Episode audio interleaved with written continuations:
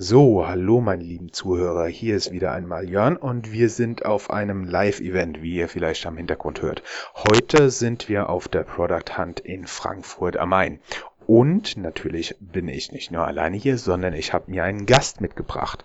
Möchtest du dich kurz vorstellen? Ja, hallo, ich bin der Moritz. Ich bin aus Darmstadt und studiere dort Informationssystemtechnik. Und ich habe dich nicht nur mitgebracht, weil du einen sehr interessanten Studiengang studierst, sondern auch weil du ich baue einen 3D-Drucker. Du baust nicht nur einen für dich persönlich, sondern vielmehr, ihr baut einen 3D-Drucker, den ihr auch verkaufen möchtet. Kannst du vielleicht ein bisschen was über die Firma erzählen? Wir heißen Predator. Wir haben schon vor etlichen Jahren angefangen mit 3D-Druck. Vor einigen Jahren habe ich einen 3D-Drucker gekauft, weil mich das Thema sehr interessiert hat. Aber ich war mit dem Produkt wenig zufrieden und wir haben Fehler gesehen und wollten aber auch keine 3000 Euro ausgeben für ein Profiprodukt. Daher haben wir uns entschieden zu versuchen, uns selbst einen Drucker zu bauen, der besser ist als die Profiprodukte, aber wenig kostet. So, das ist ja natürlich schon mal eine richtig coole Sache. Also ihr habt etwas, das ist genauso gut wie die Profiprodukte und gegebenenfalls sogar etwas besser. Kannst du vielleicht noch mal kurz was zu der Geschichte von den 3D-Druckern sagen, weil mir war das auch nicht so bewusst. Das hast du mir kurz am Stand erzählt. Warum ist seit 2009 der 3D-Druck durch die Decke gegangen? Ja, also damals, ich bin mir gar nicht sicher, ob es genau 2009 war, aber damals ist auf jeden Fall ein Patent aus, äh, ausgelaufen und ab dem Zeitpunkt, wo das Patent praktisch nicht mehr gültig war, haben Leute gemerkt, dass sie einfach so einen Drucker bauen können, ohne dass er sehr teuer sein muss.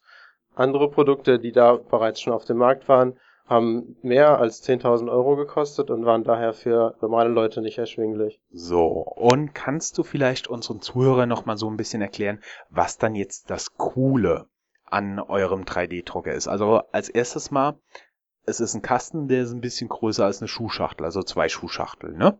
Genau.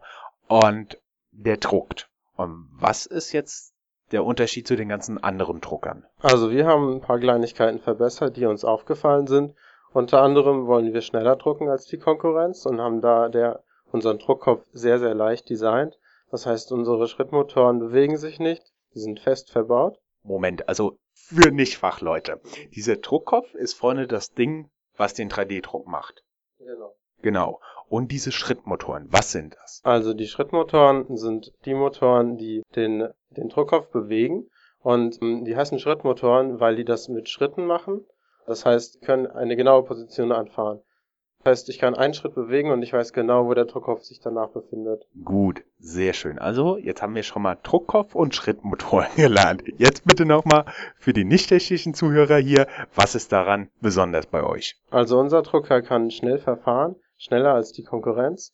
Außerdem haben wir ein herausnehmbares Druckbett und das ist gleichzeitig beheizt, was eine Besonderheit ist, da normalerweise das Druckbett entweder beheizt ist oder herausnehmbar ist. Außerdem erkennen wir, wenn Filament leer ist. Das bedeutet, der Druck wird einfach pausiert und kann später fortgesetzt werden, wenn neues Filament nachgelegt wurde. Also, du, du hast mir das ja schon erklärt, sonst wüsste ich das auch nicht. Das bedeutet, das Druckpad ist einfach das Ding, was unten drunter liegt, ne?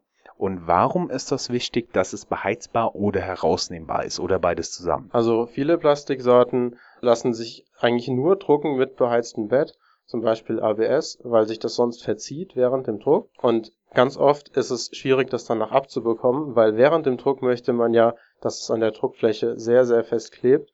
Und deswegen ist es hilfreich, wenn man das Druckbett herausnehmen kann, weil man dann viel besser die Teile wieder von der Druckfläche entfernen kann. Jetzt verstehe ich so langsam. So, das Ding kann sich richtig schnell bewegen, es kann ordentlich drucken, unten das Ding ist beheizbar. Jetzt mal für die Nicht-Techniker zusammengefasst. Und obendrauf hast du noch vom Filament gesprochen.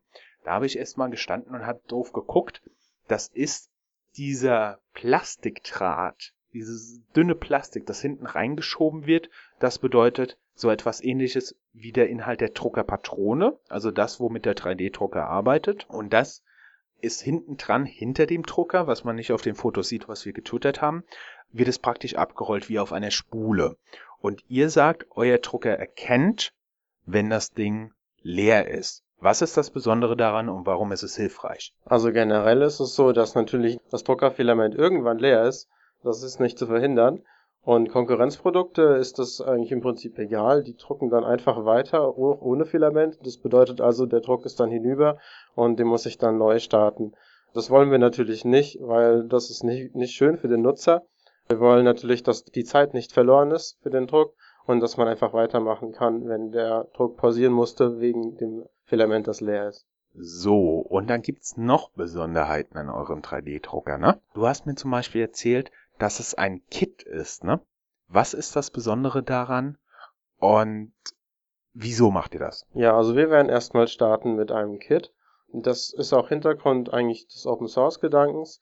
Also viele Teile des Druckers sind der Open Source Community, zum Beispiel die gesamte Firmware. Die haben wir nur leicht angepasst. Und daher wollen wir den Drucker erstmal als Kit verkaufen. Also in Deutschland ist es leider relativ schwierig, ein Produkt komplett zu verkaufen, da man mehrere Zertifikate erfüllen muss und viele rechtliche Fragen geklärt sein müssen. Bei einem Kit kann man das weitgehend umgehen. Das ist der Grund, warum wir erstmal das Kit verkaufen möchten. Gut. Und ihr seid hier, um auf der Messe, auf der Product Hunt, um was zu finden?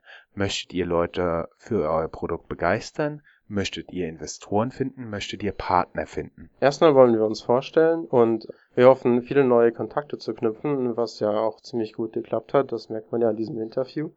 Investoren sind wir natürlich offen. Wir haben uns da noch keine großen Gedanken drüber gemacht, ob wir das wirklich brauchen oder ob wir das wollen. Aber prinzipiell stehen wir dem offen gegenüber. Wunderbar, dann danke ich dir vielmals fürs Interview. Und jeder, der jetzt gerne mehr über euch wüsste, wir stellen den Link auf unserer Website www.startupradio.de zur Verfügung. Vielen Dank. Dankeschön.